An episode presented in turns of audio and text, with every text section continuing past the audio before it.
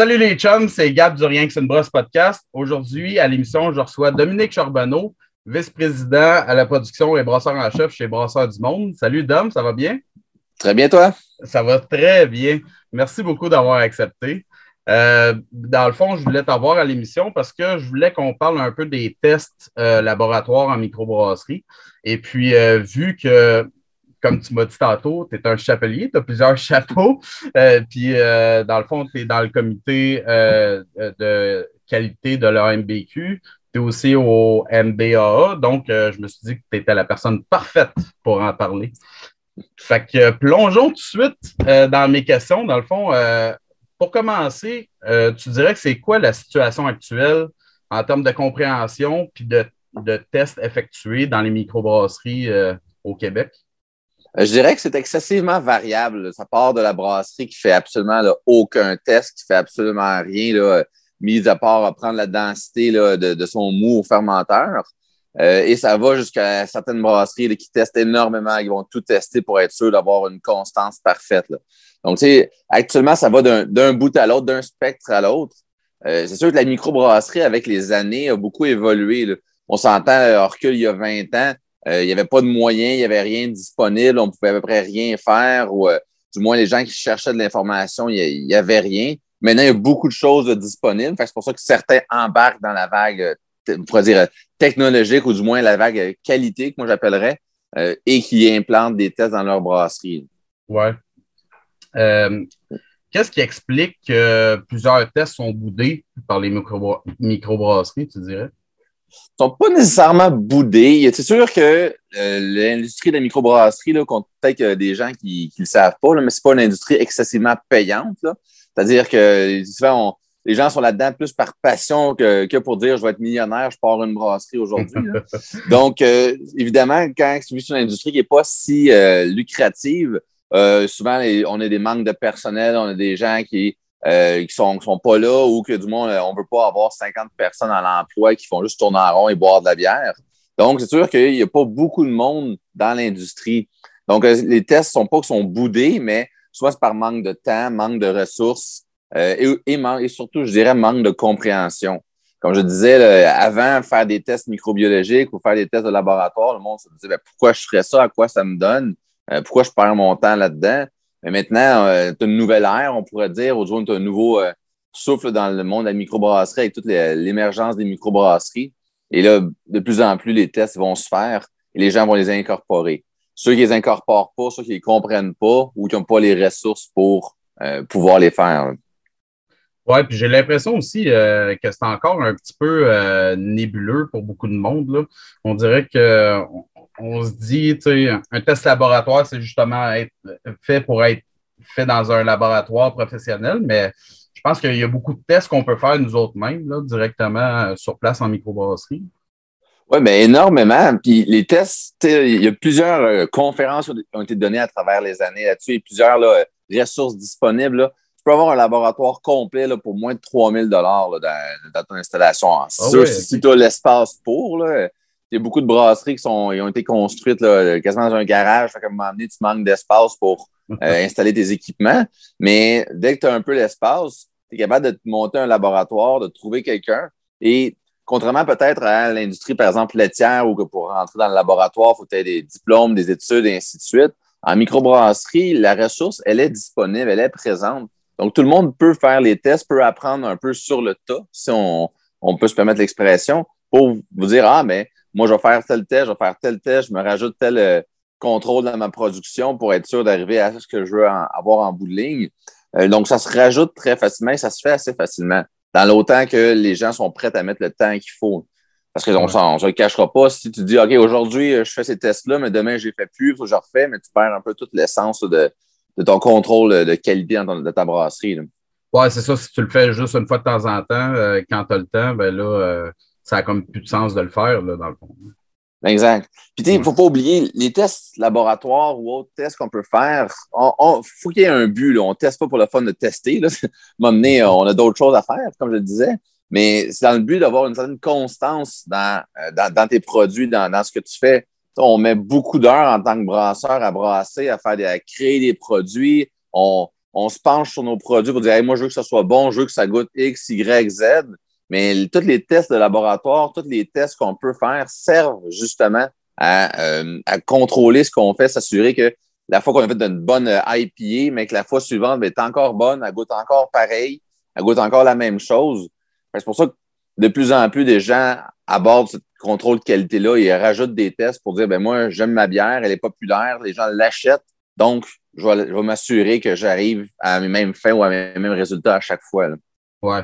Ça évite aussi des cannes qui explosent, parce que ça aussi, ben, ça vient terner notre image. Là. Ouais, mais c'est un peu un peu pour ça, comme on disait au début, je participe à toutes sortes d'organismes et autres, que ce soit la MBQ, le MBA, parce que on ne se cachera pas. Euh, le, but là-dedans, c'est de partager la connaissance. Elle est disponible, mais aider les gens à réussir à, euh, à faire les tests et à contrôler leurs produits. Une canne qui explose dans une épicerie, le client, il n'ira pas cibler la microbrasserie, il y en a tellement, il va dire ben, les microbrasseries font des produits qui explosent, puis là, c'est tout le monde qui paye en bout de ligne.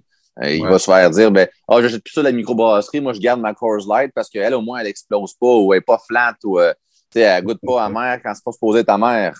ouais, mais donc tout le monde a subi finalement les, les contre-coups de, de, ceux qui ne contrôlent pas leurs produits. Là. Ouais, ouais. Euh, est-ce que en ce moment, là, en ce moment même, avec la réglementation qu'il y a, euh, est-ce qu'il y a des tests qui sont obligatoires d'un point de vue RACJ là, euh, que tu te dois de faire dans ta microbrasserie? Oui, il euh, faut penser que les microbrasseries au Québec, on est régi par deux organismes. Donc, tu l'as dit, la RACJ, qui est la Régie de l'alcool, les courses et des jeux, ainsi que l'Agence canadienne d'inspection des aliments. Ces deux organismes-là ils ont des tests qu'ils demandent de faire, qui, nous, on a signé quand on fait une demande de permis, que ce soit contrôler ton pourcentage d'alcool, euh, que ce soit le volume dans tes, produits, si tu fais une bouteille ou tu fais une canne ou tu fais un fût, ben, tu ne vas pas juste le remplir jusqu'à un niveau pour le fun. Fait que sinon, ça, ça varie. Tu as un volume qui est déclaré sur ton étiquette, euh, sur ton contenant. Euh, tu as le pH que tu dois mesurer parce que la bière, on est chanceux en quelque sorte. On, on peut profiter de, du fait qu'on a deux choses qui nous aident à ne pas avoir de bactéries pathogènes dans notre produit. C'est l'alcool et le pH. Mais si tu hmm. mesures même pas ton pH, mais quand tu veux savoir que tu tombes dans la barrière en dessous du 4.6 qui protège ton produit, mais tu ne le sauras pas. Donc, la RACJ va exiger que tu mesures ton pH, ta densité, donc ton taux de sucre.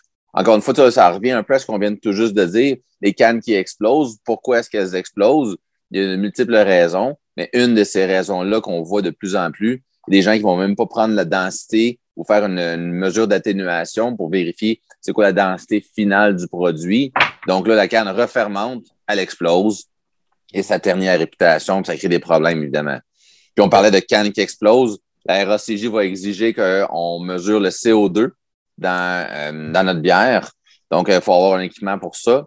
Euh, si on, là, évidemment, il y a tout ce qui est aspect réglementaire au niveau de l'étiquette. C'est-à-dire mm. que si tu marques ton étiquette que ça a 100 IBU, on en a vu plein de ça, genre 90 IBU, et ainsi de suite. Mais si tu le marques sur l'étiquette, par la loi, tu es supposé pouvoir le démontrer que tu l'as mesuré. Et non pas juste ah dire, ben, je voulais calculer de même, là, puis je pense que j'arrive à ça. Mais théoriquement, sinon, ça devient une fausse déclaration sur ton étiquette.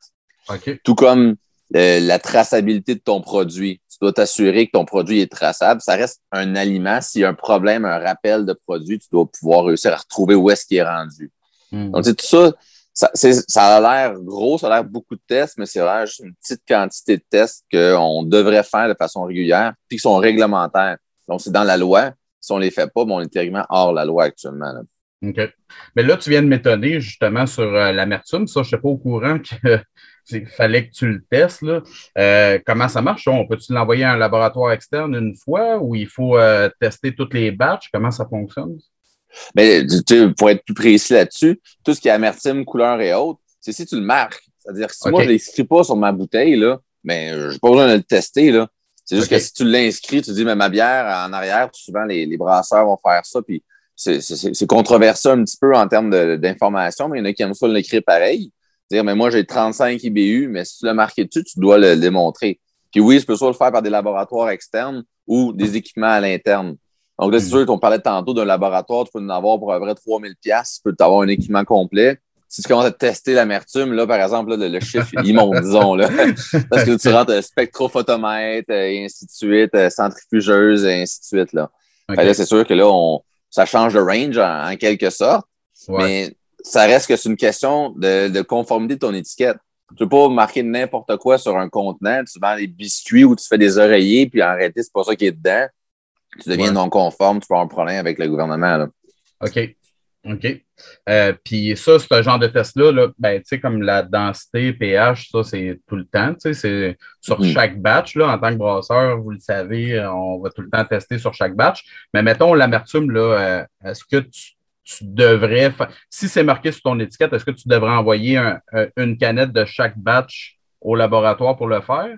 Ou, euh? ben, ou ben, tu devrais avoir en réalité chacun de tes produits, de savoir, si tu le marques, tu devrais avoir au minimum un, guideline. C'est-à-dire que de dire, par exemple, cette bière-là, ma bière blonde, euh, je mets tel ou blond dedans, puis là, bon, tu fais ta recette que tu as créée, et en bout de ligne, à, la fin, tu dis, ben, j'arrive, tu fais le tester, j'ai 22 IBU dans ma blonde.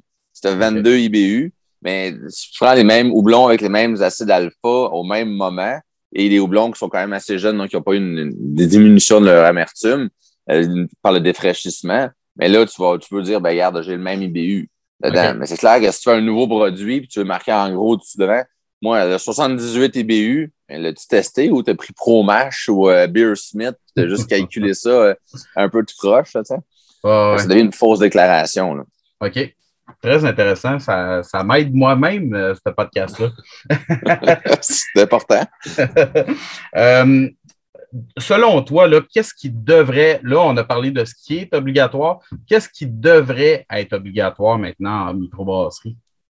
Euh, personnellement, moi, je pense que en plus de tous ces tests-là qu'on vient de parler, tout ce qui est l'aspect microbiologique, selon moi, devrait être obligatoire ou devrait être de, facto pour chaque brasserie on fait, pendant longtemps, on fabriquait de la bière. la plupart d'entre nous, des brasseurs industriels, maintenant, on provient du monde de brasseurs amateurs, c'est-à-dire qu'on brassait dans des chaudières, dans notre sous-sol, un peu de croche, un peu euh, pas parfait, disons. c'est bien beau quand c'est moi qui aboie, puis euh, je partage ça avec deux, trois de mes chums.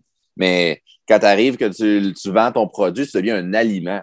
C'est un mm. aliment, mais il y a une question de sécurité là-dedans. Puis oui, on ne peut pas tuer euh, quelqu'un quand il n'y a pas de bactéries pathogènes qui survivent dans la bière mais il y a des risques autour de refermentation, d'effet sur la saveur. Si ta bière est contaminée à l'os parce que tu n'es pas propre dans ta brasserie, mais tu as un impact sur, toute la microbrasserie et sur ton produit, sur ta réputation. Donc, tout mm. l'aspect microbiologique, selon moi, devrait être euh, primordial dans la brasserie.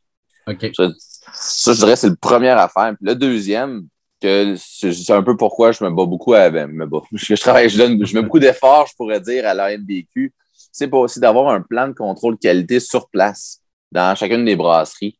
Tu un suivi de ces processus. le, classique, j'en ai vu, j'en vois encore régulièrement des brasseries que euh, on brasse aujourd'hui, là, sûr, la, recette est quasiment sur une napkin, sur un coin de table, puis ah, on va faire ça, ça va être cool au bout, puis ils n'ont aucune idée qu'est-ce qu'ils mettent dedans en réalité.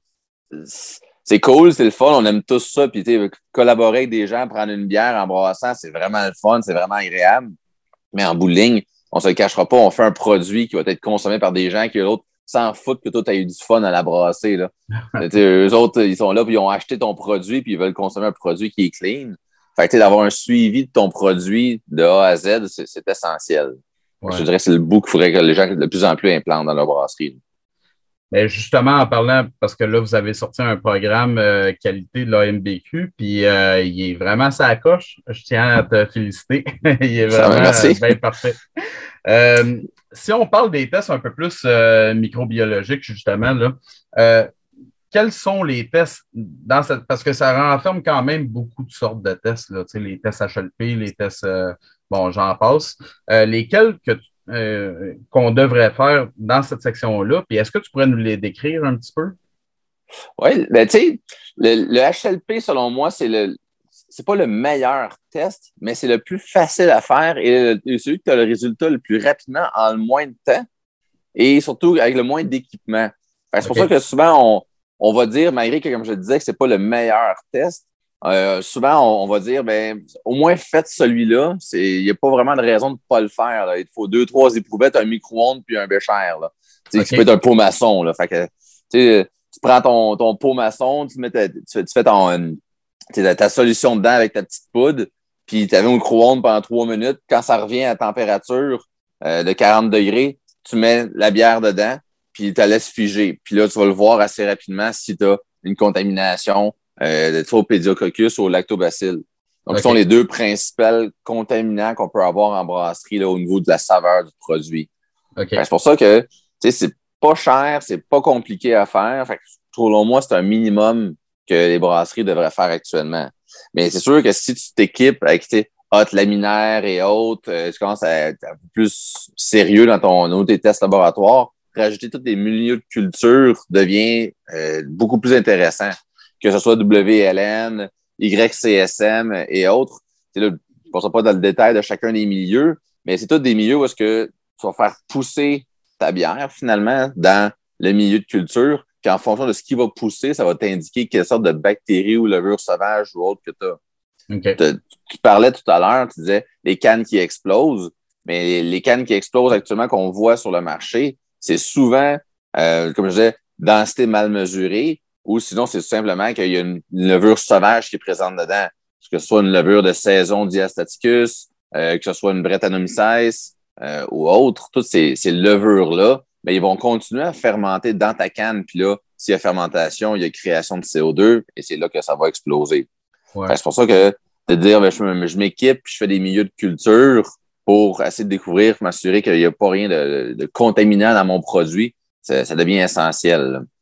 Comme je disais, là, tu passes aussi encore une fois à un autre niveau euh, encore une fois au niveau financier. On parle de haute laminaire et autres, euh, incubateurs. Ça monte encore une fois. Là.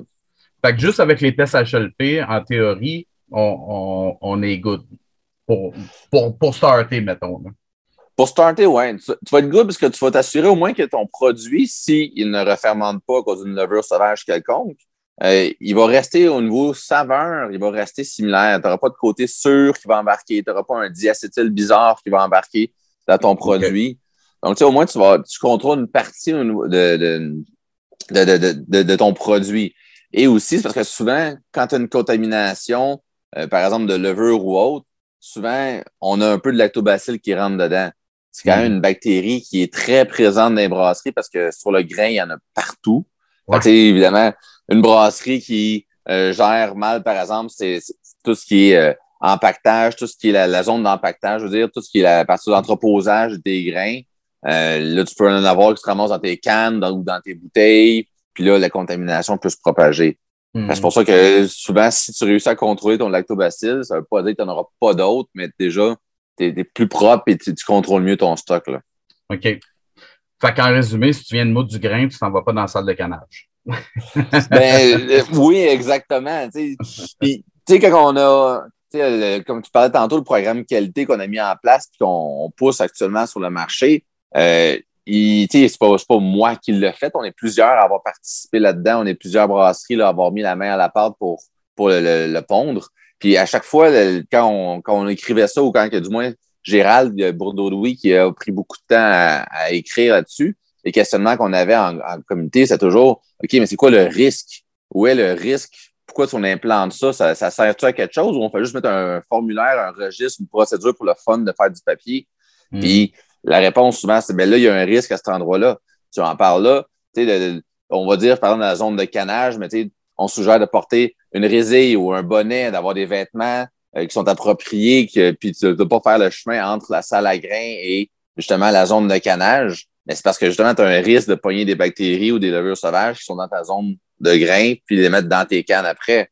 C'est une question d'évaluation des risques que tu as sur place. Là. Mm-hmm. Euh, si on veut effectuer euh, toutes ces, ben, tous les tests qu'on a, qu'on a parlé, est-ce qu'on doit être un technicien de laboratoire aguerri puis avoir des années d'expérience là-dedans ou des études, ou tu penses que n'importe qui peut s'en sortir? Je pense que n'importe qui est capable de s'en sortir, dans la mesure où tu as la volonté et que tu es capable de lire et d'apprendre. je pense que tout le monde est capable. Et surtout, je dirais, les années d'expérience dans le laboratoire, dans d'autres domaines, mettons, si tu viens du domaine de la moulée pour chien ou quoi que ce soit, ben, tu vas être capable de, transférer. Ça va juste t'aider à apprendre plus rapidement. Mais hmm. quelqu'un qui était dans l'informatique avant, va pouvoir rentrer dans ce domaine-là, puis va être capable de dire, OK, moi, je vais lire, je vais l'apprendre, puis let's go, euh, je me pars là-dedans. Il n'y a, mm-hmm. a, pas une science infuse là-dedans. Comme je le disais, toutes les procédures et toutes les méthodes et autres, c'est disponible. c'est ce qui est beau de notre domaine. Il n'y a pas grand ben, beaucoup de choses sont cachées, mais pas tant que ça finalement. Mm. Puis on a une communauté qui, est, qui partage énormément. tu me parlais tantôt du MBA, de la MBQ, mais au MBA, le nombre d'articles scientifiques qui sont disponibles sur ce site-là, c'est faramineux. Là. Fait quelqu'un qui dit Oh, je suis quand pour faire un HLP, la procédure, tu vas sur Internet, tape HLP, puis tu vas en avoir une, ça va prendre deux secondes et quart. C'est pendant le premier item en haut qui va sortir. Fait que c'est facile de, de, lire et d'apprendre et après ça de l'appliquer. Ouais, ouais. Euh, tu as parlé un petit peu des, euh, du coût euh, que ça représentait. Fait que, dans le fond, avoir un laboratoire, ça ne rime pas nécessairement avec des coûts élevés. Là. Il, il, existe des bonnes solutions pour limiter les dépenses? Oui, énormément. Euh, encore une fois, tout ce qui est, euh, si tu vas sur le Brewers Association, donc qui est le, pendant américain, on pourrait dire, de, la MBQ, euh, pas pour dire qu'on est comparable nécessairement, ils sont excessivement gros, mais reste que c'est un peu le même, c'est similaire. Énormément de documentation est présente, de, vraiment des, des gars, OK, t'es telle grosseur de brasserie, tu brasses 2000 hectos par année, euh, tu devrais avoir un vrai tel laboratoire, tu fais 5 000 de tel laboratoire, 10 000 tel laboratoire. Puis là, tu vas avoir des, des trucs, tu vas avoir des, des, façons, des équipements que tu peux acheter. Il existe du, de l'usager sur le marché, euh, il existe du neuf sur le marché, dépendamment des moyens. Et souvent aussi, il y a des laboratoires qui vont se prêter des équipements. Euh, mm-hmm. des, des, fois, on n'a pas nécessairement besoin d'avoir tout, tout le monde ça, ça, son propre spectrophotomètre. Là. On peut se le partager les uns les autres. Il y a des moyens de réussir à se monter un laboratoire à faible prix. Mais c'est sûr que si tu dis, tu deviens sérieux, tu dis, moi, je vais en faire beaucoup, j'ai beaucoup de tests à faire actuellement, ben, c'est sûr que ça vaut la peine de dire, mais je vais acheter mes équipements et je vais m'équiper. Mais tu sais, je disais tantôt, un petit laboratoire à 3000, c'est faisable, c'est facile. Euh, si tu deviens un peu plus sérieux, tu passes ta braquette du 10 000. Si tu deviens vraiment plus sérieux, tu passes ta braquette du 20 000. Euh, mais hmm. tu sais, on n'en est pas dans les 500 000 là, pour faire ton laboratoire. Là. Puis, on se, on se cachera pas. À 20 000, tu vas avoir un très bon laboratoire, sauf quelques équipements là, de brasserie, mais tu vas déjà avoir une bonne, euh, un, bon, un bon bon spec sur place. C'est sûr que ça, si tu rentres euh, tout ce qui est le C-Box pour mesurer ton oxygène, mesurer le CO2 et autres, là, les coûts montent aussi encore une fois. Oui, c'est ça. Ça, c'est un autre aspect qu'on n'a pas vraiment parlé, mais ça aussi, c'est des équipements importants. Veux, veux pas, là, euh, la Halfman, mettons, ou la C-Box ou euh, vérifier ton oxygène. Ça aussi, ça rentre dans les tests, dans le fond, qui, devraient être, obligatoires, je me Mais oui, oui et non. Euh, au sens que ça devient un aspect de qualité. C'est-à-dire que euh, le CO2, je le mentionnais tantôt, oui, c'est euh, essentiel. Il existe des équipements qui sont un peu moins dispendieux, les, les Angle de ce monde, qui permettent là, de, de, mesurer ton CO2.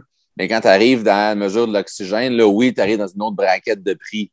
Puis là, est-ce que c'est essentiel ou ça devrait être réglementé comme mesure l'oxygène dans le produit? Euh, ça serait dur à justifier selon moi parce que la seule chose que l'oxygène va faire, le principal aspect néfaste, c'est la qualité du produit en termes gustatifs. Ouais. Que, as beaucoup d'oxygène, mais il va s'oxyder très rapidement, puis ce sera pas long, ce sera plus bon à boire. Hmm. bon, il pourrait peut-être avoir un peu de refermentation si tu en as vraiment beaucoup, tu as beaucoup de levure en suspension. Euh, puis ça peut peut-être créer des dépôts dans le fond de ta, canne. Mais le 90% du temps, quand tu as trop d'oxygène, c'est de l'oxydation que ça va faire ton produit. Puis là, c'est la brasserie elle-même qui a sa saveur, elle ne sera pas bien euh, transmise au, client. Est-ce que c'est un test essentiel? Pour l'aspect sécurité, non. Mais c'est sûr que dans ma philosophie personnelle, oui, parce que moi, je continue à croire que l'oxygène, c'est le principal défaut dans la bière ou le principal ennemi, mais il faut le contrôler. J'avais déjà donné, euh, ben, participé à une conférence sur euh, le jeu à l'oxygène, puis beaucoup de monde disent, mais normalement, tu devrais acheter un, mesureur d'oxygène avant d'acheter une cuve pour grossir. si tu pars ta brasserie, pars là avec ce que tu as besoin. Puis une fois qu'elle est partie, avant d'acheter la prochaine cuve, achète un C-Box ou un Halfman. c'est ton prochain step, disons. Là. Puis c'est totalement vrai parce que je l'ai vécu, moi, la curve avant le C-Box puis, euh, ou le Halfman, puis j'aurais préféré le Halfman. exact. Mais c'est le jour où est-ce que tu en achètes un, puis tu te mets à tester, que tu fais comme Ah oh, ouais, sérieux, puis que là, tu te mets à travailler à 10 000 d'oxygène, que là, tu goûtes réellement ton produit, puis là, tu te rends mm. compte Ah, crème, j'aurais tellement dû faire ça avant. Ouais. Parce que on ne sait pas nécessairement ou on ne le comprend pas. Le monde, il goûte leurs produits frais sortis de la cuve, il dit tellement bon, puis il regarde les, les commentaires des gens, puis il dit Ah, c'était correct, c'était correct. pourquoi? C'est que pourtant, nous, on trouve ça super bon, mais juste en oxygène, tu vas voir que tu vas comprendre assez vite tout ce qui est le problème. Oui. mais en termes de coût, ça, par exemple, je, je pense, ben, il y avait un programme qui existait je pense, pour payer une partie de ces coûts-là. Je ne sais pas si je sais qu'il avait été arrêté, je ne sais pas s'il est revenu. Là. il est revenu. Euh, oui. C'est le programme de transformation alimentaire du MAPAC. C'est un excellent programme. il y a plusieurs volets dedans. Il y a un volet qui est sur le nouveau consultant. Fait que si tu as besoin de consultant pour faire ta brasserie ou pour monter un programme dans ta place, mais le consultant peut être défrayé en bonne partie. Il y a une partie qui est robotisation, donc tout ce qui se veut moi, euh, je suis tanné de, remplir mes cannes à la main ou je suis tanné de, faire ça tranquillement de même. C'est pas efficace, mais tu peux avoir profité de ce programme-là. Et il y a celui d'implantation de, systèmes qualité qui, justement, peut couvrir, entre autres, l'achat d'équipements reliés à la qualité. On, parle justement de, du Halfman ou du C-Box, mais même chose pour une hotte laminaire, une centrifugeuse. Euh, tu peux inclure là-dedans tout ce qui est spectrophotomètre également. Là. Ah, okay. de dire, mais moi, j'ai besoin d'équipements de laboratoire pour assurer ma qualité. Puis tu l'expliques. C'est vraiment très bien fait. C'est vraiment court à remplir. Puis ils vont payer jusqu'à 50% de tes équipements. C'est quand même intéressant quand tu es rendu à un labo de 20 000. Ouais, mais tu sais, on parle depuis tantôt du C-Box, entre autres, mais le C-Box, c'est quand même 35 000. juste cet équipement-là. Fait que, 50% de 35 000, c'est agréable à voir passer, disons. Là. Ouais, quand même. Euh, euh, à part les équipements, euh, qu'est-ce que tu dirais? Quels sont les besoins en termes de personnel et de temps pour les effectuer? Bien, c'est dur à dire exactement ce qu'est le besoin. En nombre d'heures, ça va vraiment dépendre de la grosseur de ta brasserie et combien tu fais de brassins. C'est clair que si tu es une brasserie qui en canne ou qui en bouteille à tous les jours, deux quarts de travail par jour, qui a 40, 50 fermenteurs, euh, les tests quotidiens, tu vas peut-être avoir deux, trois techniciens de laboratoire, techniciens ou techniciennes de laboratoire pour réussir à tout faire les tests. Mais si tu une brasserie qui en canne une fois ou deux, trois jours, mais ton besoin est peut-être un peu moindre. Fait que ça va vraiment varier, mais c'est clair que faut être une personne qui est dédiée à ça. Puis mm-hmm. j'irais même plus loin de dire, mais tu dois avoir une personne qui est dédiée à la qualité dans ta brasserie, que c'est sa job et qui a euh, un peu le go-no-go, ou que le droit de veto surtout. Là. Parce que, sais, comme on le disait un peu plus tôt, on a tellement de choses à faire quand dans une brasserie. Tu sais, on, tu es, brasseur, mais en même temps, tu es mécanicien, en même temps, tu es un peu livreur, tu es vendeur rendu les festivals. On fait de tout. Là, sais On touche à 100% des aspects d'une entreprise. Fait que, à un moment donné, les responsabilités deviennent un peu à tout le monde, mais à personne en même temps. Fait que a un produit qui arrive qui, il y a un problème rendu au Bright Tank ou en canne, les gens sont comme genre, OK, mais on le canne pareil, mais il faut qu'il y ait une personne qui est attitrée que tout doit passer par cette personne-là avant de pouvoir passer à la prochaine étape. Comme je dis, un, go-no-go. Euh, qui, goûte le produit, qui, regarde les résultats des analyses, fait comme OK, ce produit-là, il y a un problème, non, on ne le canne pas. Euh, on, soit on le laisse là, puis on repense à nos affaires, ou carrément on le jette au drain. Euh, ça, ça, doit arriver. C'est, une brasserie qui dit Moi, j'ai jamais rien jeté dans le drain, c'est que tu as vendu de la crap pendant longtemps ta tabarouette. c'est sûr que tout le monde en a scrappé des affaires ou a manqué sa shot à quelque chose, à quelque part. Puis ça, faut que tu une personne attitrée, une personne qui, qui, a l'autorité de dire non, on canne pas, on arrête le canage ou on, arrête l'embouteillage, puis on, on, repense à nos mauvais coups, puis on, on ce lot-là, on scrape ça ou quoi que ce soit. Là. Puis cette, cette personne-là, mais elle a du temps à dégager pour justement faire ces tests-là, les valider, les vérifier, puis euh, essayer de s'assurer au moins qu'on est, en ligne avec ce qu'on faut. C'est comme je disais, que ce soit juste pour l'alcool, c'est arrivé à toute brasserie. Là, je j'aime à croire qu'il y a une brasserie que ça lui est jamais arrivé de fuck, c'est écrit 5.2 sur mon étiquette, mais j'étais à 5.9 dedans parce que une plus grosse atténuation. Euh, tu sais, OK, je suis en dehors de la marge d'erreur. On fait quoi? Ouais. Parce qu'on en est, il y en a plein là, qui l'ont pas testé ou ils l'ont jamais testé, ils l'ont calculé tout simplement, puis finalement, c'est sur le marché, cette histoire-là. Là. Ouais. Fait que le monde peut commencer à boire des, des, des bières de ça, puis finalement, ils sont plus sous-prévus ou, ou ils n'ont pas ce que c'est ça pourquoi ils ont payé. Là. Ouais. Fait que- Mais tu parles, dans le fond, en- entre calculer puis le tester. Ça veut dire que, le- dans le fond, tantôt, quand tu parlais de tester l'alcool, c'est vraiment pas de calculer entre ta densité initiale puis ta densité finale. C'est vraiment de tester l'alcool en tant que tel, c'est ça? Mais le tester avec euh, densité initiale, densité finale, comme probablement que 90% des gens font, là, Ouais. ça fonctionne, ça donne une bonne idée. Euh, si tu veux avoir une idée plus réelle, il faudrait que tu centrifuges ton produit avant et après test. C'est-à-dire qu'au début de ta fermentation, ton mou, ce que très peu de gens font, mais il faut que tu centrifuges pour enlever toutes les particules en suspension. Parce que tu sais, le densimètre par flo- flotteur qu'on met dans, euh, dans ton cylindre gradué, mais lui, il est affecté par toutes les, les, les, les- les particules en suspension, les protéines, les restants de houblon et autres. Fait que Ouais. si tu fais juste mesurer ça avec ça, mais tu n'as pas une vraie lecture, puis même chose à ta densité finale, tu as des particules en suspension qui vont affecter ton densimètre. Fait que tu vas arriver à une valeur qui est proche, mais tu n'arriveras pas euh, dessus. Tu vas me dire, ouais, mais là, proche, tu es assez proche. Ça va dépendre à quel niveau tu te situes. On sait que la marge d'erreur va varier en fonction de ton taux d'alcool. En bas de 5,6, tu as droit à 0,5 de, de différence, tandis qu'au-dessus de 5,6, tu as droit à 1. Mais si tu te ramasses, comme on dit tantôt, à 5,2% sur ton étiquette, puis que finalement, à cause de tes densités, ça fait une petite erreur, tu as 5,9, mais tu es en dehors de ta marge d'erreur. Ouais, ouais. C'est juste dû à, à ça. C'est pour ça que, tu sais, le, dens- le densimètre par flottaison, il- ça fonctionne, mais c'est pas, pas parfait. C'est pour ça que souvent, on conseille, tu sais, fais-les comme ça, calcule-les comme ça, mais fais valider à l'externe, voir si la manière que toi, tu le fais, ça, ça fonctionne. Une fois par deux, trois mois, tu prends un produit, tu l'envoies à l'externe, mesure-moi mon taux d'alcool, mesure-moi mon amertume, euh, ma couleur, ma micro, euh, tout le, tous les différents paramètres, puis tu regardes et crime. J'étais loin, moi, finalement, mais tu peux te corriger pour essayer de dire, ben, je suis tout le temps point 2 en dessous de ce que eux me retournent.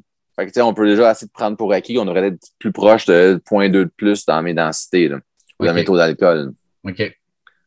Tantôt, tu parlais d'une d'une personne euh, qualité qui aurait du temps de dégager pour regarder ça. Fait que ça veut dire que tu ne parles pas nécessairement d'un technicien, euh, euh, ben, d'un technicien ou d'une personne qui s'occupe exclusivement de la qualité. Est-ce que tu penses qu'un brasseur a le temps de tout effectuer ça? Euh, c'est sûr, ça va dépendre là, de, de comment tu brasses, euh, combien de bassins tu fais par semaine, etc. Mais est-ce que tu penses qu'en général, un brasseur a le temps de se, de s'occuper de ça? Selon moi, dans une journée de brassage, non. Euh. Je pense que dans ta journée de brassage, si tu, dis, moi, je suis de brasserie, puis mon brasseur, il brasse à tous les jours, cinq jours, six jours, sept, jours- sept jours semaine, non, il n'y a pas le temps de le faire en même temps, selon moi. Sais, oui, on le sait tous, là, euh, on a, et tu, tu- peux faire plein de choses pendant ta journée de brassage, là, tu es, capable de, il y a plein de temps mort, tu en portes pendant une heure ou pendant 45 minutes, c'est du temps.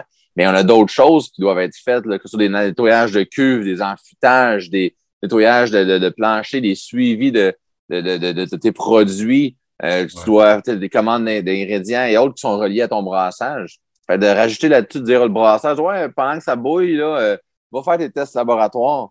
Ouais, mais euh, ça bouille-tu correct? T'as une bonne ébullition? T'as mets-tu tes houblons au bon moment? Ou une fois, tu étais pris dans ton HLP, fait que t'as pas mis de houblon à, à 30 minutes, tu l'as mis à 5 minutes à la place? Tu sais, ça, ça a un impact. Je, je crois pas qu'un brasseur on duty, comme on pourrait dire, peut faire en même temps un laboratoire qui, qui se tienne.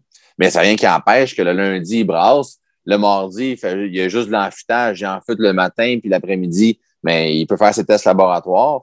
Tu sais, ça, Ouais. ça, ça se sédule dans un horaire là, sans problème. Là. Puis le brasseur, selon moi, quand tu disais tantôt, faut-tu avoir une grosse étude pour, euh, de, pour, pour faire le test laboratoire? Je, crois, je continue à croire que le brasseur est le mieux placé pour apprendre ce, ce métier-là et devenir de plus en plus impliqué dans son laboratoire.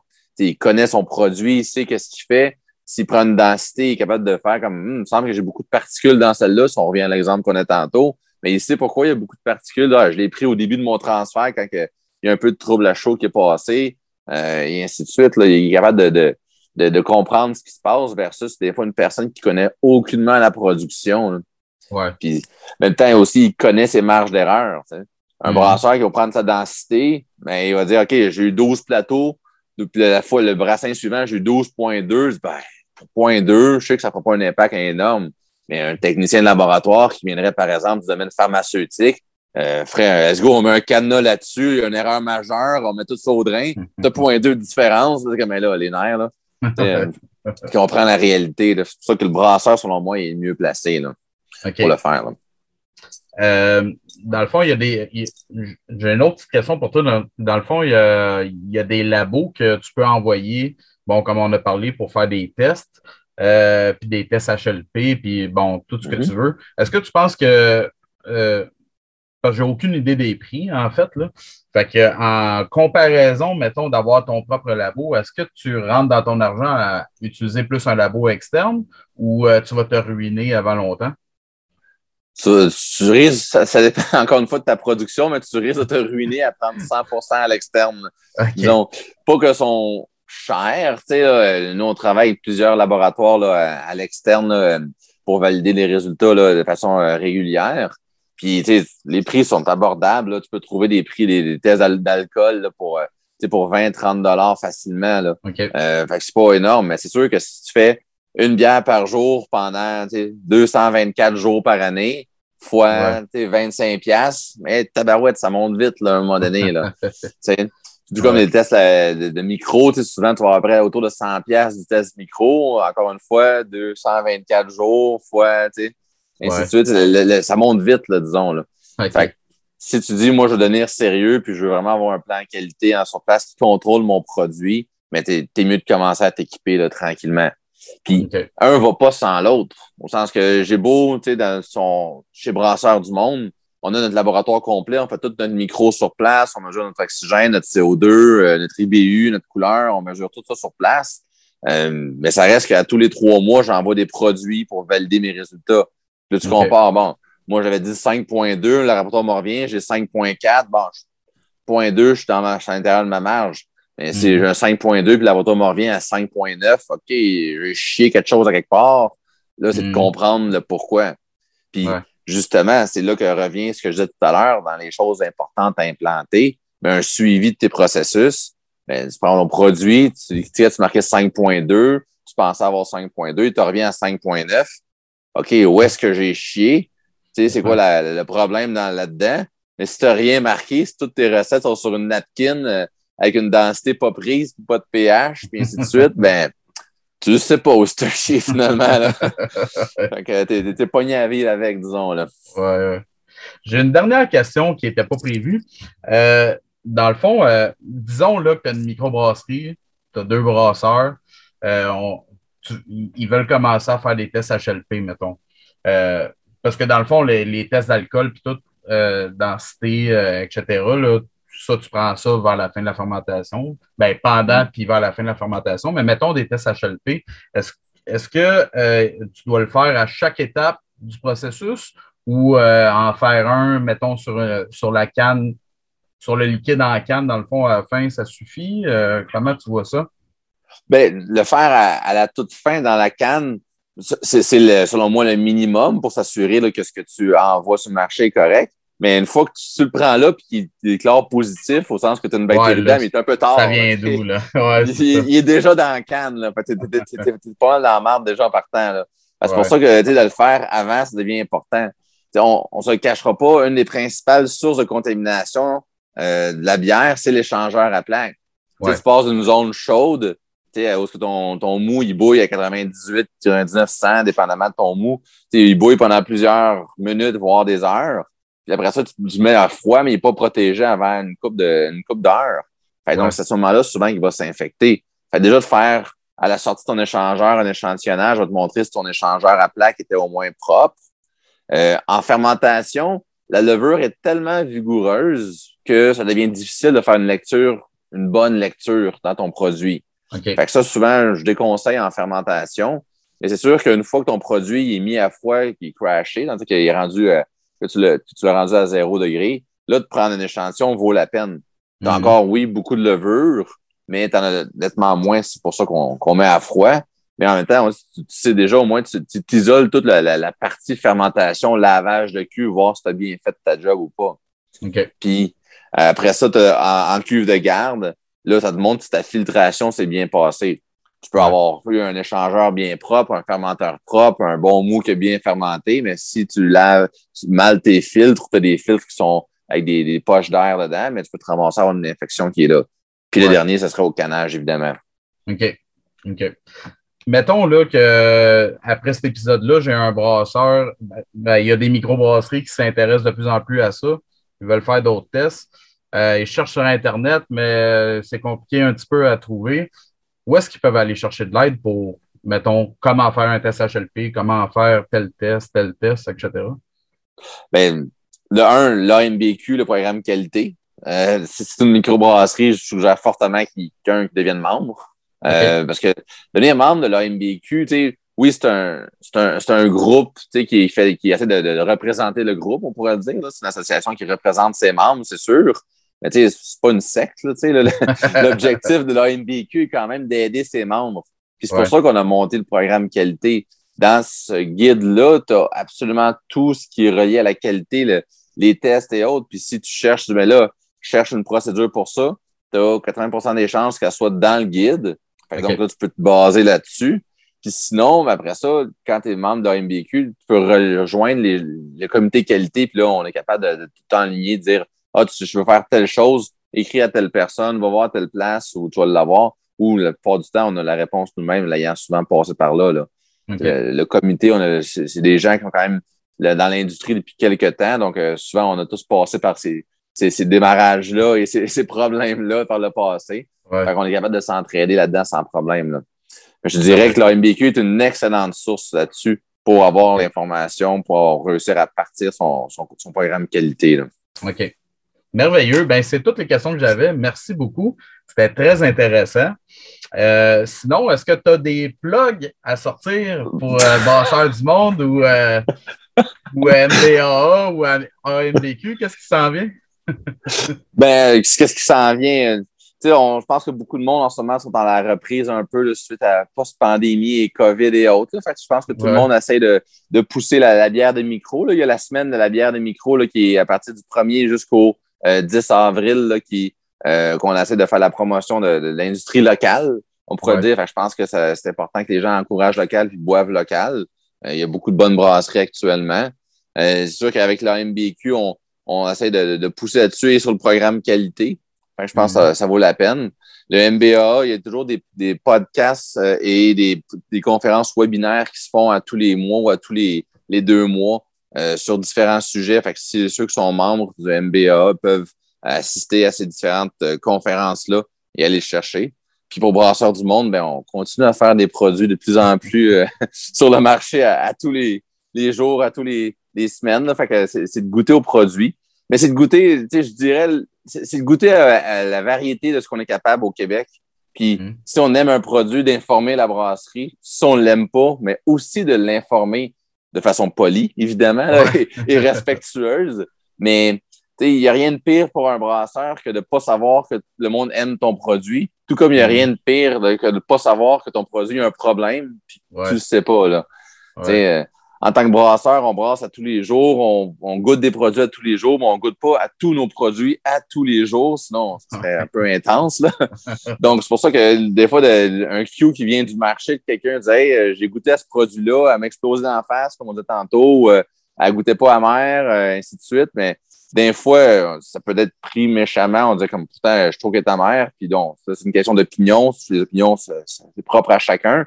Mais des fois, on fait comme Colin a une chance que tu me l'as dit. Puis euh, je n'avais mm. pas retesté celle-là depuis déjà depuis deux mois. Fait que OK, euh, je check ça. Puis nous, même nous, personnellement, il y a plusieurs rappels de marché qui ont originé par des plaintes de clients qui ont dit Hey, euh, ta bière, elle semble qu'elle est supposée être rousse, mais plus pâle finalement.